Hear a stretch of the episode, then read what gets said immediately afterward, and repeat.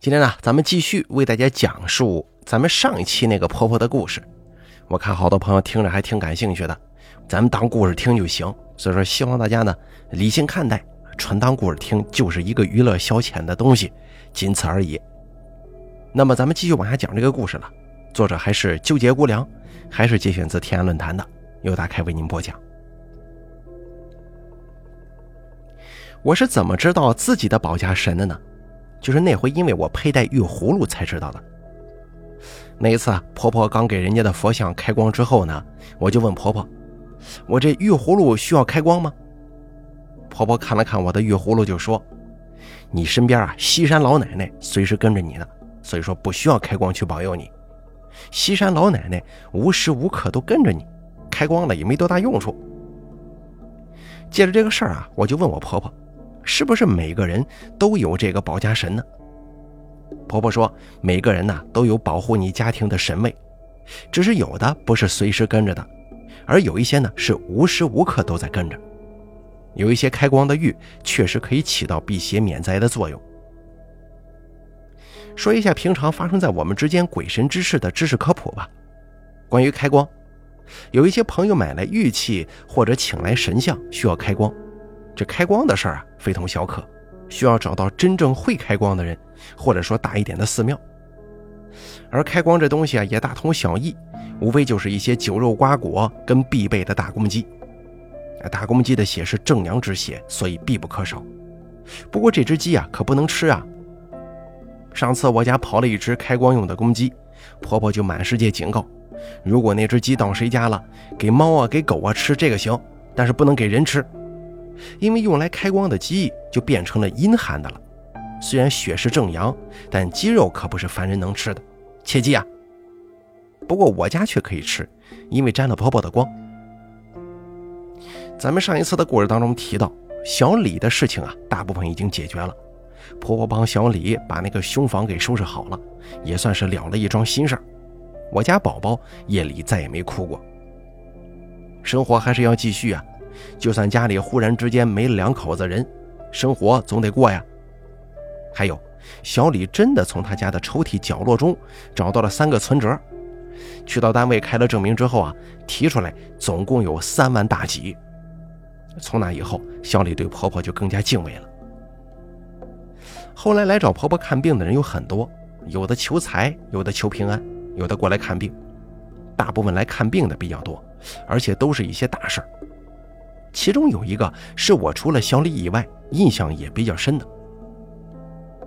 那天是早上五点多钟，我们全家睡得正熟，被一阵砰砰砰的敲门声给吵醒了。婆婆穿着睡衣就去开门，只见一个个子不是特别高、瘦瘦的男人，满眼通红的就这么站在门外，声音沙哑，吐了一句话：“救救俺的孩子吧！”婆婆赶忙把他请进了屋。他刚一进屋就道歉，说：“哎呦，对不起啊，这么早就吵醒你们。不过我怕我女儿这个事儿越来越严重啊。”后来婆婆照旧点上香，开口就问：“是不是烧了一个多月了？”男人一听，激动的立马站起来喊：“呐，是啊，你快救救俺闺女吧！这断断续续烧一个月，再好的孩子也得给烧傻了。也说这个吃药了，打针了，这个针打的那手背呀，全是乌紫乌紫的，脚上、胳膊上都扎过。”实在是没招了。说着说着，他就哭了。说实话啊，我是第一次见到这么一大男人，在一个陌生人面前哭得那么惨。婆婆就说：“行了，别哭了，既然来了，我就保你女儿。你闺女是童子命，命中多难，碰到小灾有的能过的就过了，碰到像今天这样的劫，确实比较危险。亏你过来这一趟了。”童子命啊，就是指命中有大劫难的人，往往在这个童年时期，能过去就好；要是过不去啊，这个就不好说了。后来婆婆就问：“这孩子是不是经常性的呕吐啊？”男人连连点头，说什么吃啥吐啥。婆婆说：“人有三魂，这魂呢，上界一缕，人间一缕，地下一缕。上面的管着咱们人的时运和思想，人间的一缕呢，管着我们的行为。”而地下的这一缕呢，就记着你所做的事情。这孩子呀，现在是人间的这一缕离体了，所以吃喝不进，行动不了。婆婆重新点了一把香，这火苗就突突的冒啊。婆婆大声喊了一句：“行了，听到就回来吧，别走远了，赶紧回来。”我就看到封闭的客厅烟雾缭绕，不知怎么回事，这烟雾竟然缓缓地扯开了一条道路，真真的是一条路啊！当时都把我给吓死了。窗户是关着的，门也是关着的，它就是在茫茫的香火当中，硬生生的开辟出了一条路一样，太神奇了，我至今都难以忘怀。没过一会儿，烟就全散了。香炉中刚点完的那把香，只有一根黑色的未燃的香，孤孤零零的立在香炉当中。婆婆指了指那根香，就说：“行，回来了，孩子没事了。”这下子我又再次被吓到了，因为刚才那把香点的别提有多旺了，那火苗嗖嗖的往上这么抽似的，没理由只有一根不着啊！那根难道是孩子的魂魄吗？婆婆对那个男人说。你呀，还需要再过来三趟，女儿就能彻底好了。今天你从我这儿回去，你闺女就不会再发烧了。老神尉也会在医院看着你闺女的。下次啊，你拿十样菜、五荤五素、三瓶酒、一条香烟来了，我再安排吧。那男的一听自己闺女这是没事了呀，而且今天回去就能退烧，当即就跪在神像面前磕了十个响头啊，磕的地板砖砰砰响。当时我心里想，这该多疼啊！原谅我，都这个时候了，还想着这些。后来过了几天，那个男人又来了，这次来跟上回呢有很大差别。这回来的时候是眉开眼笑的，显得特高兴，一直谢谢谢谢，哎，没个完。婆婆把她带来的那些菜呢，全都放在了神像面前，照旧一把香火。婆婆就问他怎么样，醒过来了吧？是不是烧也退了？那男的高兴的眼睛都眯成一条缝了，说对。没想到啊，现在烧也退了，饭也能吃了，就是身子骨有点虚，但是病情啊确实好太多了，并且我女儿还说她不知道自己病了，只觉得在做梦，一个接着一个的做，梦里是在一个好像是村庄的地方玩，但是人家都看不见她，到最后听见有人喊她，让她回家，让她回家，她这才醒过来的。我心里想啊，那不就是婆婆给她喊魂的结果吗？可是婆婆却说。那魂不是我喊的，那是人祖爷喊的。我哪有这么大本事跑到那种地方啊？婆婆说，在外人看来呀，搞得自己好像很厉害的样子。这个其实都不是婆婆自己的本事有多大，多亏老神位办事儿啊。上界的人是不可能跟凡人有什么接触的，除非是我婆婆这种指定的类似是联络人的人。每次别人来我家看香，婆婆虽然能跟上界通上话。但是上界办事儿也是需要酬劳啊，你要纸钱呐、香钱啊、瓜果蔬菜什么的。你说在咱们凡间找人办事儿，你还得买盒烟呢，何况老神位办的还都是一些不小的事儿。不过呢，大家可千万别以为人人都可以看香啊，大恶之人是不给看的。话说有一回，有个中年男人不知道听谁说来找我婆婆看香来了，并且还是一副很横的样子。一看这个人呢，就是像是混黑道那种人，上来就让我婆婆给他看看最近有没有什么灾气之类的。婆婆看了看之后，就说了一句：“我不给身上背着人命的人看香，你回去吧。”那男的一听，当然很生气啊，扭头就走。不过到了晚上的时候，他又回来了。这回过来呢，走到我婆婆面前，二话不说，直接就跪下了，让我婆婆救他。婆婆见那个男的跪在自己面前了，也不好意思再说一些难听的，让他起来好好说话吧。那个男的就站了起来，表现出了一副很可怜的样子，跟他刚来的时候啊截然不同。婆婆看着那个男的就说：“你跟我说说吧，是不是昨天夜里梦见啥了？”那男的一听，当时就懵了，说：“昨天我从你这儿回去，到了半夜我就一直做噩梦，梦见有个恶罗汉一直用法杖打我。”我就一直躲，到最后实在躲不过，我就想还手揍他。那罗汉一看，立马就变成一条大龙，张着大嘴说：“你还不知悔改呀？”然后我就醒了，吓得也不敢睡了。我越想越害怕呀，就想点把香，可是那香啊，死活都点不着。我就这么一直点，一直点，到最后可算是着了。当我把香往香炉里刚放好的时候，啪的一声。那把香活活从中间断了，哎呦，我实在是害怕呀！早上天刚亮我就觉得浑身酸痛，就真的像是有人打过我似的。婆婆沉默了一会儿，对她说：“你这事儿我实在管不了，那些金刚罗汉一般是专治恶人的。原以为你会悔改，可你还想还手。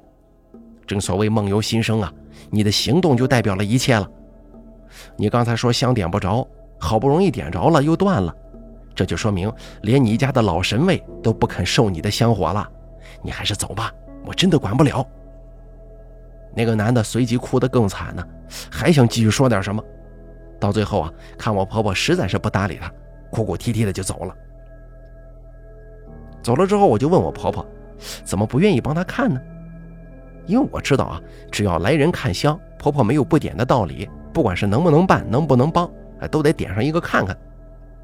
可是婆婆却说：“这是老神位定的规矩。”婆婆叹了口气，又继续说：“我点香是为了救人的，而那个男人杀过人，还想逃过法网，就是我愿意帮他点，老神位也不愿意啊。而且老神位只说了一句：‘将死之人香点来有何用啊？’我就明白了。听婆婆这么一说，我就了然了，没想到那男的竟然杀过人呢。”婆婆说：“我一般情况之下呀，不给这几种人看香。一种是像这种的大恶之人，一种就是老神位让他死的那种人。”接下来再说一个婆婆从不会看病到会看病的经历吧。婆婆那个时候刚跟公公结婚，还不会看病。刚结婚的时候就闹了病，不过她这个闹病呢，又查不出得的是啥病，每天只知道吃喝，这床也不能下，浑身酸痛。想吃什么东西呢，就必须吃到口，不然就大哭大闹，而且都是吃好的、吃贵的。啊，大家都说婆婆是变成神经病了。公公肯定不信这个呀，因为除了这些方面的原因，其他的婆婆的思维呀，还有说话呀什么的都是很清晰的。而且那个时候已经有了我老公这个儿子和一对双胞胎女儿，所以怎么办呢？自己老婆嘛，只能好吃好喝的伺候她，但就是查不出得了啥病。公公是个老实人，他俩就是根本也不知道啥烧香拜佛的，只知道有病咱就瞧病呗。反正那会儿公公家也不缺这个钱，哪个医院好就往哪家医院跑，什么药贵什么药好就吃什么药。北京、上海、南京，所有能去的地方都去了，可就是看不好。有一天夜里啊，婆婆梦见一个仙人对她说：“你呀，上南山烧香去吧，烧完香之后，你的病就好了。”醒来之后，婆婆就问公公：“这个南山在什么地方啊？我要去烧香，这香烧了，病就好了。”公公一听，这不是瞎胡闹吗？我们虽然文化程度不高，但是有病不去医院看病，你烧啥香啊？于是这个事儿就搁置了。这一搁就是二十多年。我老公跟他妹妹转眼都上初中了，可婆婆还是那个样子，什么活都不能干，只知道吃好的喝好的。由于三个孩子得上学呀，为了上学近，婆婆就跟公公商量着要搬家。看好了房子，把房子搬在了离学校不远的一个小区里，就这么住下来了。那天跟往常一样，婆婆步履艰难的出门遛弯回来，一到小区门口就看到了一只闪着五彩金光的火红的狐狸。那狐狸得有一层楼这么高，两眼冒着金光，一看就知道是个成精的家伙。但是婆婆没感到害怕，她只是心中顿时明白了，开天眼了。婆婆自从有了这个奇遇之后呢，就经常看到一些很多常人看不到的东西，比方说早上起来呀，她会看到一些神呐站在她的窗前，笑眯眯的看着她；有时候会看到阳台上盘着一条巨大的蟒蛇，还有些时候呢，可能会看到一些类似好朋友之类的东西。婆婆能看到这些东西啊，从没对任何人说起过，因为她害怕别人把她当成神经病来对待呀，就成了个秘密了。虽然她有时候呢会对公公说：“哎，今天我看到什么了？这个人穿什么样的衣服？”不知道为什么，婆婆看到的神位都是跟唱戏里的人一样，穿着那种古代的衣服，什么样的花纹，什么样的头饰。因为公公以前小时候在这个戏班子里头学过戏，他一听婆婆形容的衣服和那个样子。就知道这是属于什么官位的，就什么级别的。她渐渐开始相信，婆婆的确可以看到常人看不到的一些东西。尤其那回，婆婆竟然把公公小时候死去的父亲的样子都看出来了。从那以后就深信不疑了，并且吓了好几天，不敢单独上厕所。从那以后，公公就开始带着婆婆去各地有名的寺庙烧香去。第一次去的就是那个九华山那儿，可是这次的旅途不愉快。到了正殿，婆婆还没跪拜磕头呢，就开始大喊大闹，并且一直唱戏。这唱戏可不是电视上那种像什么豫剧呀、黄梅呀那种曲调，反正唱的都是一些人没听过的，什么我来自哪儿，天上谁谁谁的亲戚，经历过多少劫难呢，啥啥啥的。公公一看这个，那不丢人丢到姥姥家了吗？就上去拉扯他，可是，一拉不要紧呐，婆婆就跟炸药一般的上来就打公公。旁边烧香拜佛的人一看这架势，都上来帮忙拉。可是六个大男人愣是没架住我婆婆一个女流之辈呀。后来多亏命里注定被人点化，好像那会儿在场的就有一个会看香的人，那个人就喊了一句：“行，都别再拉了，给他点颗烟。”我公公就说：“点什么烟呢？他不会抽烟。”可是那个人呢，一副胸有成竹的样子，说：“我让你给他烟，你就给他就完了。”结果公公看婆婆闹成那样，实在没办法，就点了颗烟给她。婆婆二话没说，拿起来就抽啊，那样子熟练的，把公公的眼都看直了。一整根烟，没一会儿就被婆婆三口吸光。吸完之后，手一伸，喊了一句：“来上烟。”那架势、那气势、那气魄，根本就不是婆婆。公公又慌里慌张的点着一根烟，递给了婆婆。不，确切来说，不知道是递给了何方神圣啊。是一连抽了六根烟，婆婆才站起来的，拍了拍身上的土，说了一句：“走，咱回家吧。”公公一听，高兴的差点笑出声来，还以为婆婆以后啊再也不是她自己了呢。回到家，婆婆说了一句：“这会儿你彻底信了吧？”公公沉默的点了点头。后来婆婆就说：“我要给人看病。”此话一出，公公又差点没哭出来呀。说你报纸上的大字都不认识几个，你能给谁看病呢？啊，这黄连片跟润喉糖你都分不清，你把人家给看死了咋整啊？咱好好过日子行不行啊？婆婆哭丧着脸说：“我也没办法呀，可是这神位一直告诉我说让我看病，我哪知道看哪门子病啊？”公公就问他：“到底是谁告诉你的？”婆婆说：“你也听不到，只有我能听到，也只有我能看到。”婆婆也不知道老神位所说的看病是指的什么意思。从那以后啊，反正也没再听见让看病啊这种事情，只是在老神位的提点之下，把家里摆放的东西那个位置全都换了个遍。这东西啊不让放这个，那个不能这样放。估计那个时候就是神位在改变家中的风水了。后来老家里有喜事婆婆跟公公要到厂去吃喜酒，一群人正在闲聊，正好一个邻居怀孕了。那个孕妇说：“今天去产检，医生说她的胎很健康。”婆婆张嘴就说：“健康什么呀？你生孩子得花钱，还得出血呢。”公公吓得赶忙捂住婆婆的嘴就骂：“你瞎说什么呢？啊！”婆婆说：“那是老神位刚刚报给我的呀。”当时人家气的是破口大骂呀，公公一直给人家道歉。后来婆婆也觉得过意不去，可这是老神位安排要点的。就说要点给对方的，你再难听也得说呀。到了预产期，那个邻居居然找到我们家来了，一进门就给婆婆道歉，说上次的事情是他们家有眼不识泰山，只希望我婆婆能够救救他家未出世的孩子。公公一听很纳闷，就问怎么了？不是今天就准备生了吗？那孕妇的丈夫长叹一口气就说：“生啥呀？一开始生孩子之前呢，检查一切正常。”到了准备生的时候，才发现孩子的脐带绕脖子两圈医生又说要开刀，但是估计要输血，因为事先没准备做手术啊。现在血库没血，正想打医院调血呢。这手术做也不是，不做也不是了。只听婆婆说：“行了，你别着急，我问问老神位怎么安排吧，看看怎么着。”然后婆婆就开始打嗝打嗝，然后呢，好像被老神位喊去点了把香。然后婆婆就开始自言自语了，因为声音小嘛，也没人听见她说的是啥。最后婆婆起身告诉那个孕妇的丈夫，就说：“你回去吧，你回到医院之后，找个没人的地方，朝东边磕十八个头。其他的你就不用问了，肯定能行，还是个男孩呢。如果生下来母子平安，别忘了过来谢谢老神位啊。”那个男的一听挺高兴啊，说：“磕我一定磕，要是母子平安，我一定带着全家人都来谢谢你。”后来怕在医院没人照应，那个男的就慌里慌张的走了。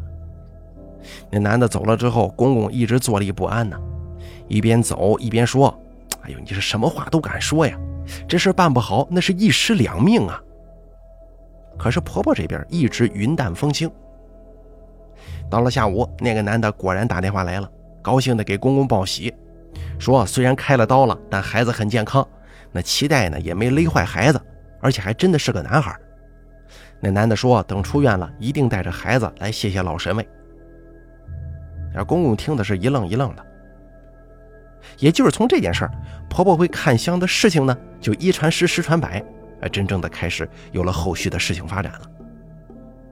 后来婆婆会看香之后啊，身上的毛病也全好了，也不酸也不疼了，也不得专吃那种好的精品的东西了。但是唯一一点不好的事情就是，以前婆婆给人家看香的时候，被上身的时候必须要唱戏，说是戏啊，但是跟所有的戏剧又都不一样。就是戏剧的唱腔唱出来别的词儿，就跟在九华山大闹的时候是一样的。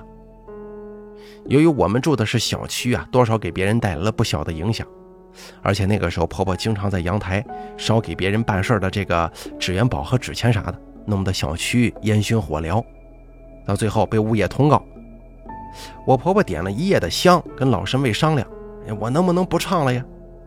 到最后好像商量好了，婆婆就只念数字。这数字呢，好像就是代表什么神位，例如一是哪个神位，二代表的是哪个。婆婆也没告诉我们那么多。婆婆一回看香之后啊，这个地位日益上涨。我公公一有什么大事都得经过我婆婆的同意才敢办。久而久之呢，公公就变成了妻管严了。小区的男人们都不跟我公公玩了。那回小区的老张找我公公帮忙，去外地给别人接一趟新娘子。可把我公公乐坏了，心想终于有人找我玩了呀！回到家就把车开到这个汽车美容所，刷车打蜡。婆婆一看不对劲儿啊，平常只刷车，怎么今天还打蜡了？烧包啊？有问题？婆婆就问他：“你准备去哪儿啊？”公公说：“有事儿。”婆婆一脸怀疑地看着公公，最后公公被看得浑身起毛，一副豁出去的样子，把这事情啊就全部告诉了婆婆。婆婆说。我就说老神位怎么一直报给我？别开车，别开车的，不行，你不能去。公公一听就炸毛了。你说人家好不容易找我帮忙一回，我去一趟怎么了？现在小区里的人都不跟我玩了。你是觉得我被人家孤立，你心里就舒坦了是不是？啊，不行，我必须去，这是我的自由，你管不着。婆婆一看这架势是不到黄河心不死啊，但是老神位的话又不能不听。也一点不退步，坚持不让公公去。结果俩人闹了半夜，凌晨时分，公公趁着婆婆还在睡觉呢，偷偷拿了车钥匙就跑了。到了早上，婆婆一看车不见了，气得话都不想说了，慌忙点着香，点了一会儿就骂呀：“死了活该，死了活该！”临近中午的时候，大家刚吃完午饭，一阵急促的电话铃声响了起来，婆婆赶忙接起电话。因为她呢，那会儿已经在电话机旁守了很久了。婆婆接上电话，没说两句就立马挂了，慌忙收拾东西，喊上我跟我老公。我们问怎么了，婆婆说：“赶紧开车去某某地方，你爸出车祸了。”我跟老公一听，吓得不知所措呀，一个劲儿问婆婆怎么回事。婆婆就骂：“我都说了，老神妹不让他开车，不让他开车，肯定是有原因的，就是不听我的。”我就知道得出事儿。我们慌忙的拿了车钥匙，拿现金。婆婆收拾好，扑通一声跪在神像面前磕了三个响头，嘴里就说呀：“弟子也没啥要求，我知道您老人家已经点名我们了，我只求大人孩子能平平安安的，保佑他千万别有生命危险呢。”我们催促着婆婆赶紧走，婆婆站起来穿上外套，就跟我们风风火火的出门了。婆婆说了目的地，我们就开车直奔而去。不过那个地方已经出了我们的市内，需要开很长一段时间的车才能到。在车上，我问婆婆：“现在到底啥情况啊？”婆婆说话都不利索了，磕磕绊绊的，说这个接新娘的车队啊，在回来的路上出事了，最后一辆车被后面的一辆大卡车追了尾，接连前面的几辆车也遭了殃。电话是交警大队打来的，说你爸爸跟其他人现在都在当地的医院救治呢，让我们立刻赶去。具体的人也没来得及说，我就安慰婆婆说，没准爸爸的车在前面几辆啊，应该没啥事儿，你别太担心了。看着婆婆眼里的泪水，我心想，就是神仙再点透你，而你自己却一意孤行，应了那句话了：人的命天注定，就算知道有灾，自己还拼了命的往上撵。神仙也拿你没办法呀，人就是不能作。我抓着婆婆的手，一直安慰她。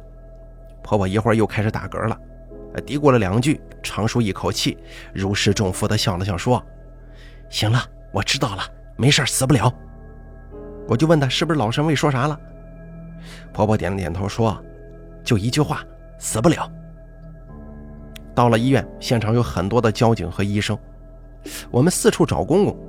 看到角落的躺椅上，公公朝我们摆了摆手，大喊：“我在这儿呢！”好家伙，我一听这底气十足的男高音，摆明了很健康啊！我们慌忙的跑了过去，婆婆上去就开始啊撸机关枪就扫射公公了。你说你是不是不听我的劝啊？说啥都不听，跟个犟驴似的，怎么骂你你都不听，非得出事了你心里才舒坦。你要是死外面了，我连你尸体都不拉回来，让你被老鹰给叼烂。公公一脸委屈啊，婆婆瞪了瞪公公就说：“你咋没事啊？啊，交警大队的都说你出事了。”公公说：“别提了，当时呢撞车的时候，现场乱作一团，等救护车呢。他挨个打电话，结果通知错了。事后我才知道是给你打的，我只是单纯的手臂擦伤。咱家的车后备箱全都扁进去了，你没看车队最后的那辆车呀？变了形了，人当场死里头了。”婆婆继续骂：“你还有脸说呢？我不让你去，你不听，这不多亏老神位保佑吗？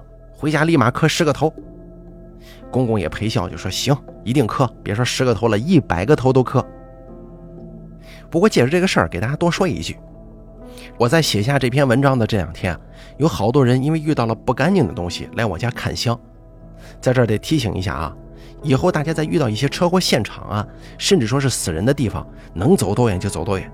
一定记得不能去看热闹。一般灵魂离体还处于那种浑浑噩噩的状态，逮到谁碰到谁，小则倒霉三五年，身体不适，而大了这就不好说了。还有，如果你有女性朋友流产不超过一个月的，千万不要让她去你家，这个呢真的特别特别忌讳。我有一朋友开出租车的，就因为拉了一趟流产的孕妇，结果整整俩月没生意。就算是下雨天的时候，按理说生意最好的时候也是一样，活活倒霉俩月，到最后还是找到我婆婆破了灾。我婆婆也跟我讲过，种夹竹桃能挡流产的煞气。我家以前种的一棵夹竹桃，就因为来了一个流产的，当时不知道啊。我婆婆发现我家原本茂盛的夹竹桃死了，就点香问为啥死的，才知道家里来了个流产的。是夹竹桃替我家挡了煞气，哎，大家一定记住啊！也是经过这个事儿啊，我婆婆的地位就更牛了，俨然成了我家的第一把交椅。从这以后，我们心里对神位就更加的敬畏了。好了，这一选段呢，咱们先说到这儿。